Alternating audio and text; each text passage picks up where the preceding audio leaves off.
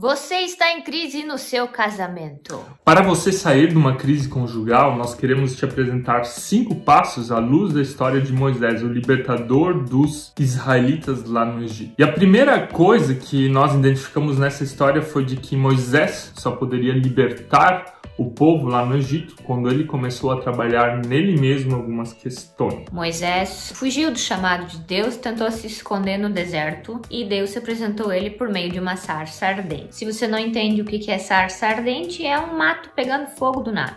Tá pegando fogo, bicho! Chama o bombeiro lá!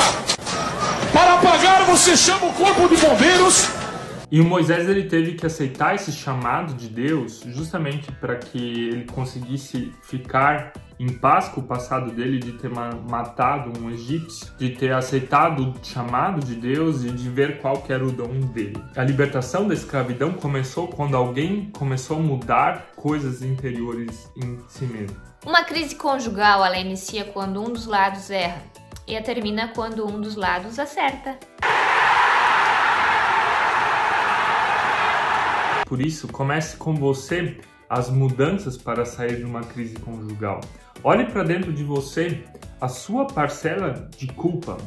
Não é só um dos lados que errou, mas olhe para você o que você pode mudar nas suas emoções, na sua vida com Deus, no seu relacionamento. Comece olhando para dentro de você. Não espere do seu cônjuge, da sua esposa, do seu marido que ele ou ela tome o primeiro passo, mas tome você. Tome por você mesmo. Comece a mudar dentro de ti aquilo que tem que ser mudado. O segundo passo é nomeie o problema que vocês estão passando. Pensando na história de Moisés, Moisés, junto com Deus, detectou o que os israelitas estavam passando. Eles estavam sendo escravos, oprimidos e passando por várias necessidades. Essa era a situação deles. Agora, olhe para dentro da sua situação. Qual é o motivo da crise conjugal? São os filhos, é dinheiro? É o carro? É a pia cheia de louça? É o sexo? Sexo. Sim. Michael acho que é o sexo. Identifique então qual é o seu problema no casamento, por que vocês estão brigando. Faça então como Moisés que soube identificar o problema. Saiba qual é o seu problema, dê um nome ao seu problema, né? Como você vai dar um nome pro seu cachorro, dê um nome pro seu problema.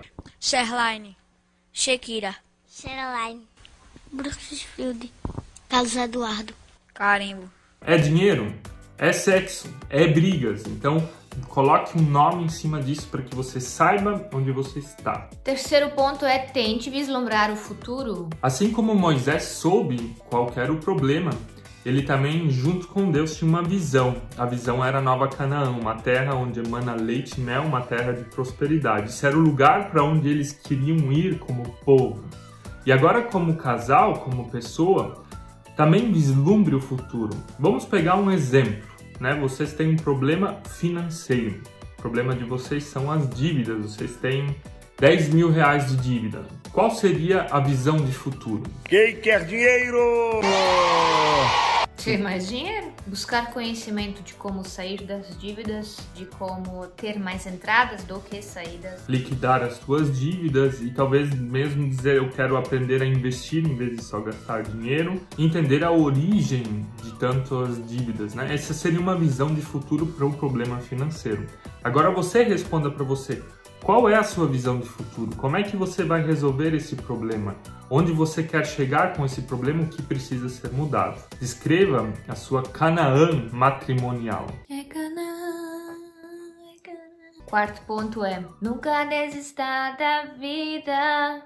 Tudo é possível que crê. Olhando para a história, o povo foi parar então no deserto. E no deserto eles queriam desistir várias e várias vezes. Deserto é um sinônimo de dificuldade, de frio, de muito calor, de perseverança, de fome e ao mesmo tempo um lugar de grande aprendizado. O deserto tem um significado bem especial na Bíblia. Quando você decidir sair de uma crise conjugal, a primeira coisa onde você vai parar é no deserto. É a dificuldade, né?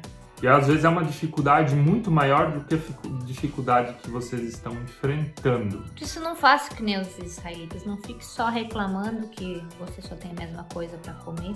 Eu não quero! Mas Aprenda com as dificuldades e aceite elas, que elas passarão. O deserto é um lugar para se persistir, e quando você persistir e superar ele, você vai chegar também lá na Terra Prometida. Veja o deserto agora como lugar de amadurecimento pessoal, mas também do casamento. E o último ponto é crie novos hábitos. Lembrando da história de Moisés, Deus deu mandamentos para eles, para que eles pudessem se orientar nessa nova vida que eles estavam tendo como povo de Deus.